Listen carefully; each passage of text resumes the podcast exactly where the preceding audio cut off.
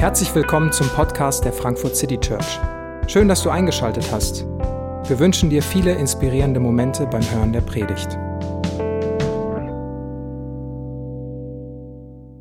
Guten Morgen. Ich freue mich, dass ich jetzt das Startsignal bekommen habe, zu sprechen. Aber vor allem freue ich mich, dass ich mit euch Gottesdienst feiern kann. Und nach etlichen Wochen tatsächlich auch wieder so, dass ich in einige echte Gesichter gucken kann und nicht nur in Kameraobjektive wie viele Wochen zuvor.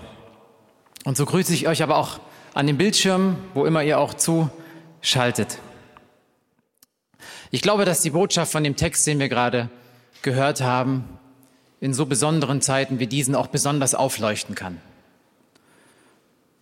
Und merken wir das nicht jetzt auch schon hier in diesem Moment, wo wir in diesem Raum zusammensitzen, dass unser Gottesdienst selbst so limitiert ist, wie wir es vielleicht noch nie erlebt haben.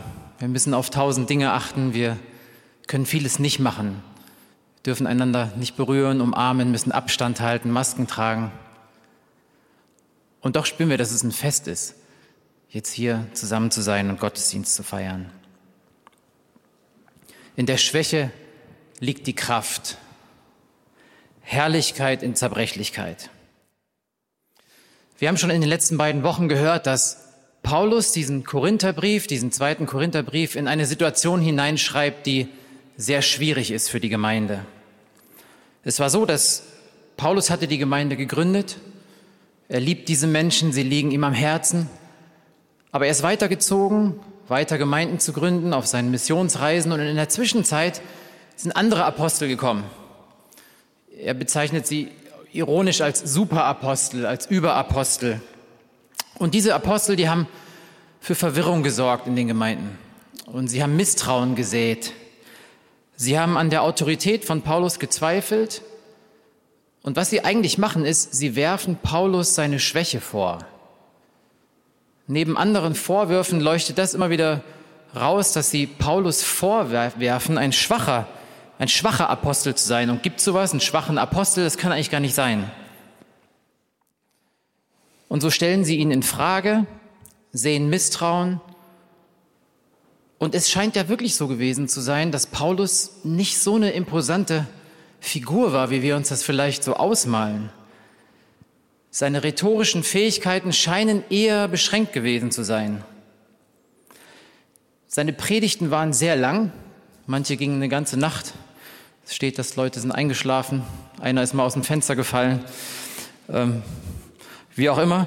Er hat eher umständlich geschrieben und gepredigt. Nicht so auf den ersten Blick praktisch, lebensnah. Brillant schon, keine Frage. Aber eben umständlich. Selbst sein Apostelkollege Petrus sagt mal an einer Stelle, es ist ziemlich schwer, was der Bruder Paulus so von sich gibt zu verstehen. Und dazu kam, dass er von Krankheiten und den Strapazen seiner Reise wirklich gezeichnet war. Paulus war ein gezeichneter Mann. Und natürlich schmerzt Paulus das, dass die Menschen, die er so liebt, anfangen an seiner Integrität zu zweifeln. Und es gibt keinen Brief wie den zweiten Korintherbrief, wo Paulus so offen in sein Herz blicken lässt. Er macht seinem Schmerz, seiner Enttäuschung, seiner Wut wirklich Luft. Und man spürt, wie er kämpft und ringt. An einer Stelle sagt er, ja, ich weiß, was über mich gesagt wird. Seine Briefe sind gewichtig und eindrucksvoll, aber wenn er in eigener Person vor einem steht, ist er ein Schwächling. Und über seine rhetorischen Fähigkeiten kann man nur den Kopf schütteln. Aber auch wenn Paulus seine Gefühle nicht runterschluckt, sondern sie artikuliert, merkt man im Verlauf des Briefes, dass es ihn nicht in erster Linie um sich und seinen Ruf geht. Er möchte eine ganz andere, eine grundlegend andere Perspektive auf menschliches Leid, auf unsere Zerbrechlichkeit vermitteln. Ja, diese Überapostel, von denen im Übrigen nichts überliefert ist, die einfach in der Vergessenheit verschwunden sind, diese Überapostel, die haben sich sehr stark und selbstbewusst präsentiert. Sie waren wahrscheinlich rhetorisch stark, haben ausgeklügelte Reden gehalten wahrscheinlich von einem glücklichen, gelingenden, möglichst leidfreien Leben. Sie hatten bestimmt gute Marketingstrategien und haben auch gut verdient. Und ich glaube, dass ihre Message damals wie heute relativ ähnlich war. Vielleicht hießen ihre Predigten sieben Schritte zu selbstbewusstem Auftreten, mit 30 zur ersten Million, mit Achtsamkeit zur inneren Balance, mit 50 in den Ruhestand und gedetox durchs Leben cruisen oder Simple Sixpack oder sowas. Und äh, ich habe mal 30 Kilo mehr gewogen als jetzt. Inzwischen sind es wahrscheinlich nur noch 20 Kilo mehr als jetzt. Aber als ich angefangen habe, mich mit dem Thema Ernährung und Abnehmen zu beschäftigen, ähm, bin ich unweigerlich auf solchen Fitnessversprechen-Seiten gelandet. Ich weiß nicht, ob ihr das kennt, das gibt es in allen möglichen Bereichen des Lebens. Da wird einem irgendwas angeboten und fast immer ist es gleich. Oben läuft so ein Timer runter, fünf Minuten, und dieses Angebot gilt nur noch in diesen fünf Minuten. Und du fängst an, Panik zu kriegen und du siehst einen absurd hohen Preis wie dieses PDF, was dir erklärt, wie du simplen Sixpacks bekommst in sechs Wochen. Und da steht ein absurd hoher Preis. Eigentlich kostet dieses PDF-Buch 80 Euro oder so, aber nur jetzt, während die Zeit runterläuft, 12,95 Euro im Angebot und dann siehst du diese Vorher-Nachher-Bilder und tausend Versprechen und wie das alles schon, wie viele Leben verändert hat. Und ich weiß nicht, ob ihr schon mal auf sowas reingefallen seid oder nicht. Ähm, unten ist dann der PayPal-Button und du siehst, du hast nur noch ein paar Sekunden und musst dich entscheiden. Und es ist überhaupt nicht so einfach, sich aus diesem Sog, aus dieser Suggestion, dieser Manipulation rauszureißen und sagen, Moment mal, das sind vielleicht total falsche Versprechen. Und was mich ganz ehrlich besonders ärgert, ist, dass ähm, selbst in christlichen Kreisen das eine weit verbreitete Methode und eine Botschaft auch ist. Wenn du an Gott glaubst, kannst du dies und das so und so überwinden oder noch schlimmer, wenn du so und so glaubst, wie ich dir das jetzt sage, wenn du das und das sagst. Und im Übrigen, da hinten gibt's mein Buch, wo das nochmal alles zusammengefasst ist. Und dann werden Versprechungen gemacht. Ja, dann werden deine Träume wahr, dann kannst du deine Schwächen überwinden, dann kannst du Einfluss bekommen. Du wirst reich, glücklich, Du kannst die Umstände zu deinen Gunsten verändern. Glaube als Lifehack. Geistliche Prinzipien zum Verkauf. Das ist was zutiefst egoistisches. Paulus kam ganz anders. Ohne versteckte Agenda, ohne sich zu bereichern. Er hat sich sogar geweigert, seinen legitimen Sold von den Korinthern zu nehmen. Er hat gesagt, ich will euch in keinem Fall auf der Tasche liegen. Er hat nebenbei selbst gearbeitet, seinen Unterhalt verdient, um nicht einmal nur in den Hauch des Verdachts zu kommen, dass er sich bereichern will mit dieser Botschaft, die er zu bringen hat. Er hat nur ein Ziel. Er möchte auf Jesus hinweisen. Er möchte Jesus ehren. Er möchte ihn gehorchen und ihn groß machen.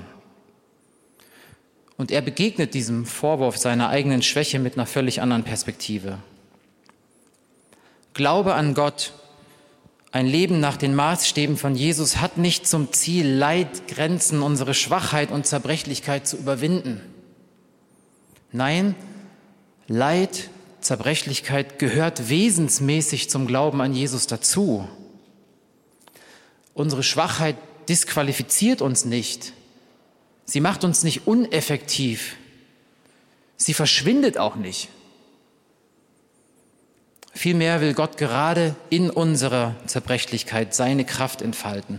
Herrlichkeit in Zerbrechlichkeit. Und so beginnt unser Abschnitt in 2. Korinther 4, Vers 5 mit den Worten von Paulus, in unserer Botschaft geht es doch nicht um uns. Es geht um Jesus Christus, den Herrn. Wir sind nur eure Diener, die Jesus beauftragt hat. Es geht nicht um Paulus, es geht nicht um Apostel X, es geht nicht um Apostel Y, es geht um Jesus Christus, den einen Herrn. Das macht er gleich klar. Es geht nicht um seine Meinung und es geht auch nicht um seine Stärken oder Schwächen. Er ist lediglich ein Diener, ein Beauftragter, ein Dienstbote, wenn man so will. Er hat keine eigene Agenda. Ein Bote macht seinen Job dann gut, wenn er die Botschaft des Senders treu übermittelt. Das ist alles. Seine rhetorischen Fähigkeiten, seine Stärken und Schwächen sind hier unrelevant. Das tut eigentlich nichts zur Sache. Das sind auch die völlig falschen Kategorien. Wie gesagt, was macht einen guten Boten aus? Treue, Gehorsam, Zuverlässigkeit. Und Paulus geht es um die Ehre seines Herrn. Ihm allein fühlt er sich verpflichtet. Und das ist auch wichtig, er will der Gemeinde dienen. Er liebt die Gemeinde. Er will sie nicht manipulieren, er will nicht über sie herrschen, er will nichts verkaufen, er will ihr dienen. Wo, woher hat Paulus diese Sicht? Woher hat er diese Motivation? Er war Jesus begegnet. Und diese Begegnung mit Jesus hat alles verändert. Und das schimmert auch im nächsten Vers durch. Nachdem er gesagt hat, es geht ja nicht um uns, sagt er, denn Gott, der gesagt hat, Licht strahle aus der Dunkelheit hervor, der hat es auch in unseren Herzen hell werden lassen, sodass wir in der Person Jesus Christus die ganze Schönheit und Herrlichkeit Gottes erkennen können. Vom Saulus zum Paulus, das ist sprichwörtlich geworden, von einem wütenden Christusverfolger zum größten Missionar aller Zeiten. Paulus ist auf dem Weg von Jerusalem nach Damaskus tatsächlich, um Christen zu verfolgen, um sie aus ihren Häusern vor Gericht zu zerren. Und dann passiert es. Jesus Christus stellt sich ihm in den Weg. Paulus sieht die ganze Herrlichkeit und Schönheit Gottes in dieser Person Jesus Christus, die er eigentlich verfolgt. Und er fällt vom Pferd, er fällt zu Boden. Er erkennt seinen Irrtum und kann nicht fassen, was passiert. Im selben Moment noch wird Paulus beauftragt, Botschafter und Diener zu sein und die Botschaft von Jesus in die ganze Welt zu tragen. Er fasst das selber mal später in der Erzählung zusammen und gebraucht diese Worte. Ich fiel zu Boden, hörte eine Stimme, die sprach, Saul, Saul, warum verfolgst du mich? Herr, sagte ich, wer bist du? Der Herr antwortete, ich bin der, den du verfolgst, ich bin Jesus.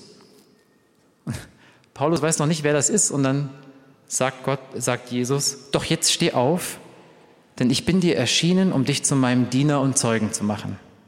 Bezeuge den Menschen, dass du mich heute gesehen hast. Ich sende dich, öffne du ihnen die Augen, damit sie umkehren und sich von der Finsternis zum Licht wenden. Paulus weiß, dass das unverdiente Gnade ist. Für diesen Wandel brauchte es Gottes Schöpferkraft. Deswegen sagte er hier, der Gott, der gesprochen hat, es werde Licht. Es werde Licht, der soll in unseren Herzen aufleuchten. Ja, also es ist eindeutig, dass da Genesis 1 klingelt, Gott sagt, es werde Licht und es ist Licht und genau diese Kraft braucht es, um Paulus die Augen zu öffnen und zu sagen, in Jesus zeigt Gott seine ganze Herrlichkeit und Schönheit. Da wäre er nie im Leben selbst drauf gekommen. Im Gegenteil, er hat die Christen gehasst. Also er kommt überhaupt nicht auf die Idee, sich jetzt irgendwie selber promoten zu wollen. Er kann gar nicht fassen, dass ausgerechnet er ausgewählt wird, diese Botschaft des Evangeliums weiterzutragen. Er hat keine eigene Autorität. Ihm reicht die Autorität von Jesus und von dieser Botschaft. Wahrscheinlich sind deine und meine Geschichte, wie wir Jesus begegnet sind, nicht so dramatisch. Diese Geschichte ist schon einzigartig, aber es gibt hier zwei Dinge, zwei wesentliche Dinge, die gleich geblieben sind für alle, die Jesus begegnen. Wenn du Jesus folgst, dann hast du irgendwann mal angefangen, in dieser Person Jesus die Schönheit und Herrlichkeit Gottes zu sehen. Irgendwie ist dir das klar geworden. Und du hast es irgendwann nicht nur kognitiv angefangen zu bejahen, sondern du hast es angefangen zu genießen. Du hast es erlebt. Du hast Jesus als schön und herrlich erlebt.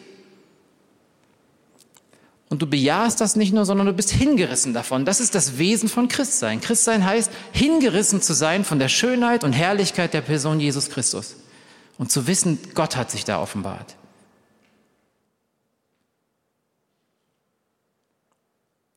Wisst ihr, und ich weiß nicht, was, was du denkst, was das Kostbarste am Evangelium ist. Ist es deine Rettung, das ewige Leben, die Versöhnung mit Gott, Frieden mit Gott, Bewahrung vor der Hölle, die Eintrittskarte in den Himmel? Versteht mich nicht falsch, das sind wunderbare Dinge. Das sind die Dinge, die, für die sterben Christen.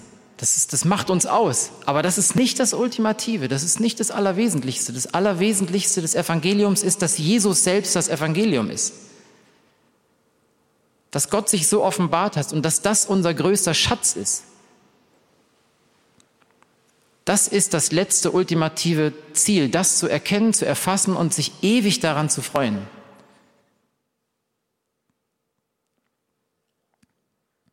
Das ist absolute Gnade und das ist in irgend, irgendwann mal in unserem Leben aufgeleuchtet. Da wären wir auch nicht selber drauf gekommen.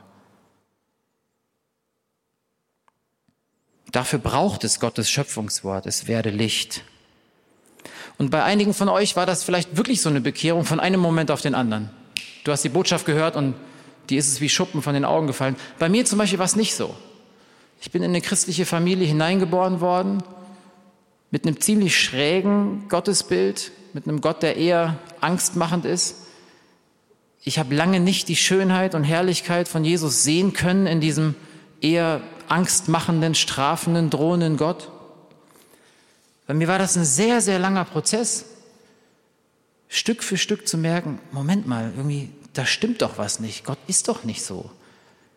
Sein Wort zu lesen, zu studieren und zu merken, das, was ich gelernt habe, stimmt nicht mit dem überein, wie Jesus sich selbst vorstellt im Neuen Testament, wie sich der rote Faden durch die Bibel zieht, dass Gott barmherzig ist, dass er seinem Volk immer wieder nachgeht. Und Stück für Stück ist auch in mir mehr und mehr die Herrlichkeit, die Schönheit aufgeleuchtet. Das ist das eine. Wir haben das irgendwann mal erkannt und tragen das in unserem Herzen. Und das andere ist, was uns mit Paulus verbindet, ist, wir sind auch Beauftragte. Wir sind es einfach.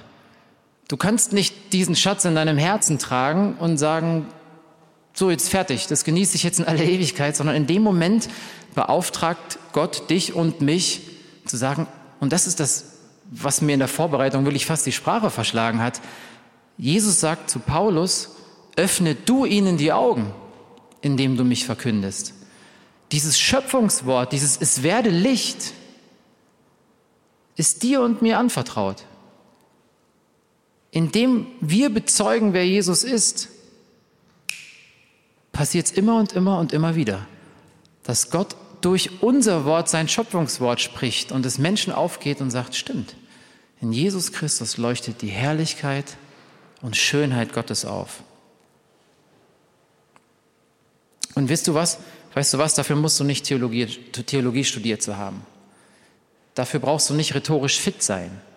Es ist auch ganz gleich, ob du viele, viele Jahre mit Jesus unterwegs bist oder ihn gestern kennengelernt hast. Jeder kann auf Jesus hinweisen und sagen, ich erzähle dir mal meine Geschichte, so und so habe ich Jesus erlebt. Das und das ist passiert. Es ist egal, ob du introvertiert oder extrovertiert bist. Es braucht zwei Dinge. Es braucht das Licht in deinem Herzen.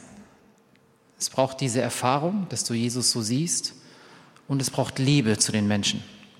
Paulus sagt, ich möchte dienen, nicht herrschen. Und das ist leider in der Kirche oft so, dass Menschen doch irgendwie manipulieren wollen, herrschen wollen, die Botschaft auf, aufdrücken wollen. Das funktioniert nicht. Das, was du liebst, was du schön findest, teilst du aus Liebe und mit Empathie und in Beziehung zu anderen Menschen. Versteht ihr jetzt ein bisschen mehr, warum Paulus sich eigentlich nichts aus seinen Stärken und Schwächen macht? Sie tun nichts zur Sache, sie sind nicht entscheidend. Er trägt Christus in sich.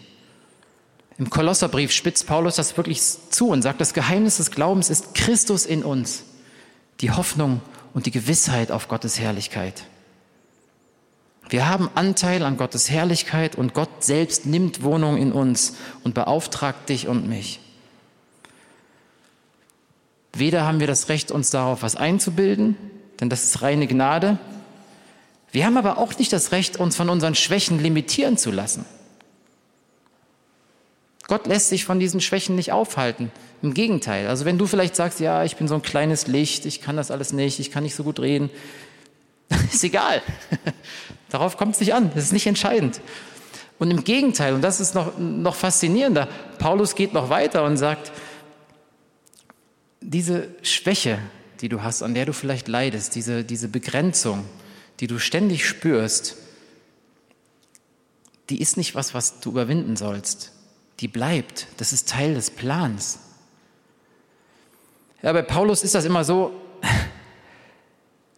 manchmal redet er so in den größten Tönen und du fängst an, was zu verstehen. Das kann ja gar nicht sein. Das ist ja, ist ja großartig. Ja. Römer 5 ist so eine Stelle. Wir haben Frieden mit Gott und Zugang zur Gnade und wir rühmen uns der Herrlichkeit Gottes. Und dann kommt ganz oft so ein Aber. Wir rühmen uns der Bedrängnisse, weil wir wissen, dass Bedrängnis Geduld wirkt.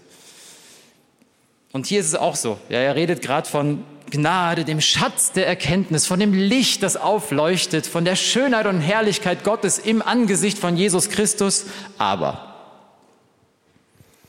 allerdings tragen wir diesen Schatz in uns als zerbrechliche Gefäße, damit klar wird, dass die alles überragende Kraft nicht aus uns selbst, sondern allein von Gott kommt. Wir haben diesen Schatz. Aber dieses Bild ist so, wir haben diesen Schatz in zerbrechlichen Gefäßen. Da steht eigentlich, wir sind für diesen Schatz zerbrechliche Gefäße. Also wir sind ein zerbrechliches Gefäß für diesen Schatz. Und wenn hier steht zerbrechliches Tongefäß, dann war das allgegenwärtig, das waren die damaligen Wegwerfartikel. Ein Tongefäß, das hat nichts gekostet, da hat man Öl drin aufbewahrt, eine Lampe angezündet, dann war es weg, hat man sich ein neues geholt. Das war ein Jutebeutel, eine Wegwerftüte. Das ist schon krass, dass Paulus das so sagt. Im Vergleich zu diesem Schatz sind wir ein absolut zerbrechliches Gefäß. Und wir sind auch nicht der Schatz. Der Schatz ist der Schatz. Wir sind zerbrechliche Tongefäße und das bleibt auch so. Das bleibt so, solange wir auf dieser Erde sind. Und das ist ernüchternd. Das will ich auch nicht so wirklich. Das ist nicht romantisch, das hat nichts Rührseliges, das ist die brutale, harte Realität unseres Lebens. Und Paulus bleibt dabei. Unser Leid, unsere Schwäche, unsere Sterblichkeit, unsere Sündhaftigkeit, unsere Gebrochenheit, unsere Begrenztheit, sie gehören zum Wesen des Glaubens dazu. Das prägt unser aller Leben bis zum letzten Atemzug.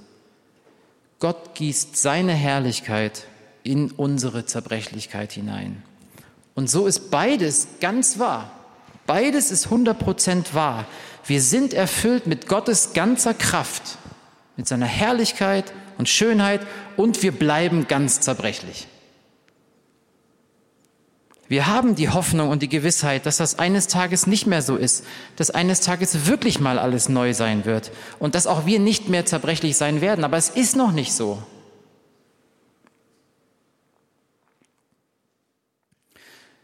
Ich werde mir jetzt nicht anmaßen, erklären zu wollen, warum es Leid gibt, geschweige denn, warum du leiden musst oder warum dir dies oder das passiert ist.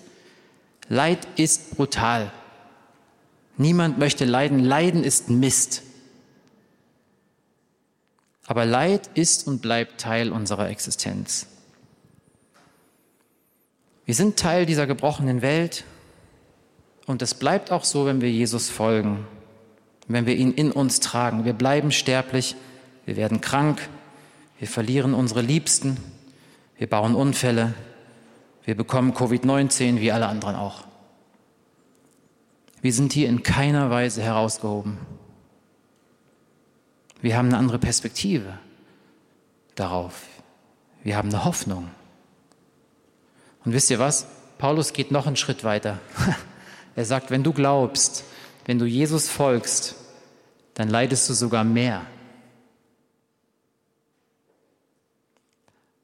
Das haben Jesus und Paulus immer transparent gesagt und klar gemacht. Und es ärgert mich, wenn auch heute selbsternannte Superapostel rumreisen und irgendwas anderes erzählen. Als würde der Glaube uns unangreifbar machen. Als würde der Glaube uns zu Supermenschen transformieren. Das ist Unsinn. Das wird nirgendwo versprochen. Die Spannung zwischen der Herrlichkeit Gottes in uns und der Gebrochenheit in uns und um uns rum, die wird größer. Merkt ihr das nicht auch jeden Tag? Wir leiden an uns selbst, weil wir die Diskrepanz zwischen Gottes Schönheit und unserer eigenen Selbstzentriertheit umso krasser wahrnehmen. Ja, überhaupt erst wahrnehmen. Uns dämmert es im wahrsten Sinne des Wortes. Es wird hell in uns, auch für diese Diskrepanz. Und Paulus deutet das hier an, wenn er sagt, dass wir uns reflexartig Gottes Wirken selbst zuschreiben würden. Ja, wir würden uns sofort überheben, wenn uns so manches Leid nicht immer wieder auf den Boden der Tatsachen zurückholen würde. Wir tragen diesen Schatz als zerbrechliche Gefäße und uns damit klar wird, dass die alles überragende Kraft nicht aus uns stammt, sondern allein von Gott kommt. Wir leiden zum Teil mehr, weil sich unser Gewissen regt. Ständig regt sich unser Gewissen. Sonst wäre es uns egal gewesen, wie wir leben. Und wisst ihr, dann leiden wir nicht nur an uns noch mehr, sondern wir leiden auch mit unseren Mitmenschen mit, weil Gott uns die Augen öffnet für die Nöte der Menschen um uns herum. Wir bekommen eine Liebe, eine Empathie. Und auch das trägt ja dazu bei, dass wir mehr, mehr leiden, diese Diskrepanz mehr spüren, dieses Paradox mehr erleben. Und natürlich spüren wir auch die Opposition dunkler Mächte, die real sind, die sich regen, wenn Gottes Licht auftaucht. Ich habe den ganzen Freitag äh, bei diesem Hilfswerk Open Doors verbracht, wo uns in einem Seminar einfach mal ein Einblick gegeben wird in die Welt von verfolgten Christen überall. Das ist Wahnsinn, was passiert, wenn Menschen anfangen, sich zu Jesus Christus zu bekehren und was Menschen für einen Preis bezahlen müssen, wenn sie Jesus offen bekennen, in vielen Teilen der Welt. Und auch da ist klar geworden, Leute, die hinreisen, sagen, ich dachte, ich werde komplett zerstört wiederkommen, wenn ich dieses Leid sehe. Und sie kommen mit strahlenden Augen zurück und sagen, so eine Art von Glauben habe ich noch nie gesehen. Menschen, die mit strahlenden Augen Jesus bezeugen und die Leid erleben, was wir uns überhaupt nicht vorstellen können. Und Paulus führt das hier am Schluss ganz klar auf. Von allen Seiten dringen Probleme auf uns ein. Ich lese mal erstmal nur den einen Teil. Probleme dringen von allen Seiten auf uns ein. Wir sind oft ratlos. Wir werden verfolgt. Es ist so. Wir werden verfolgt. Und wir werden zu Boden geworfen. Wir fallen auf die Schnauze. Rock bottom, boom. Und die andere Seite, von allen Seiten dringen Probleme auf uns ein, aber wir werden nicht erdrückt. Wir sind oft ratlos, aber wir verzweifeln nicht. Wir werden verfolgt, sind aber nie verlassen. Wir werden zu Boden geworfen, aber nicht gebrochen. Warum müssen wir in diesem Paradox leben? weil die Welt so ist. Und wisst ihr, weil, weil es für Jesus so war. Und weil wir in seinen Fußstapfen gehen. Wir sind aufgerufen, mit ihm mitzuleiden. Und gleichzeitig haben wir jetzt schon Anteil an seiner Auferstehung. Und das ist der letzte Satz, den Paulus hier sagt. Wir erleben immer wieder am eigenen Leib, was es heißt, am Sterben Jesu teilzuhaben. Aber gerade darin soll sich auch zeigen, dass wir am Leben des Auferstanden jetzt schon Anteil haben. Beides ist in dieser Welt für uns real. Jeden Tag haben wir Anteil am Sterben, am Leiden, am Zerbrechen von Jesus und mitten da drin haben wir jetzt schon Anteil an seiner Auferstehung. Wir haben diese Hoffnung, die mehr und mehr zu einer Gewissheit wird, die uns niemand nehmen kann. Herrlichkeit in Zerbrechlichkeit.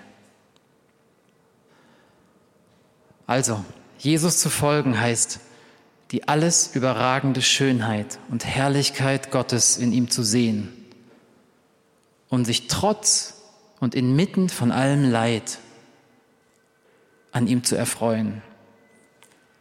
Und Jesus heißt, beauftragt zu sein, Menschen die Augen für diese Schönheit, für diesen Schatz zu öffnen und zu erleben, wie Gott auch in ihren Herzen es hell werden lässt. Die Welt braucht keine starken Superapostel. Braucht sie nicht. Braucht kein Mensch. Die Welt braucht Lichtträger, die mitfühlen können mit dem Leid der Menschen, die die Augen nicht verschließen vor Leid und Zerbrochenheit, die auf Jesus hinweisen und eine Hoffnung teilen können, die alles überragend und herrlich ist. Ist dir das bewusst? Du bist eine Lichtträgerin. Du bist ein Lichtträger. Du trägst die Herrlichkeit Gottes in deiner Zerbrechlichkeit in dir. Und so wirst du selbst zur Botschaft, zur Botschaft von Jesus. Das kann und das wird dir niemand nehmen. Herrlichkeit in Zerbrechlichkeit. Es gäbe hier noch unendlich viel zu entdecken. Aber wisst ihr, manches bleibt hier auch schmerzlich offen. Vieles wird nicht erklärt, vieles bleibt wund und dunkel, auch für Paulus selbst. Aber ich möchte dir zusagen, was Jesus Paulus zugesagt hat. Meine Gnade ist alles, was du brauchst. Denn meine Kraft kommt gerade in der Schwachheit, in deiner Schwachheit zur vollen Auswirkung. Amen.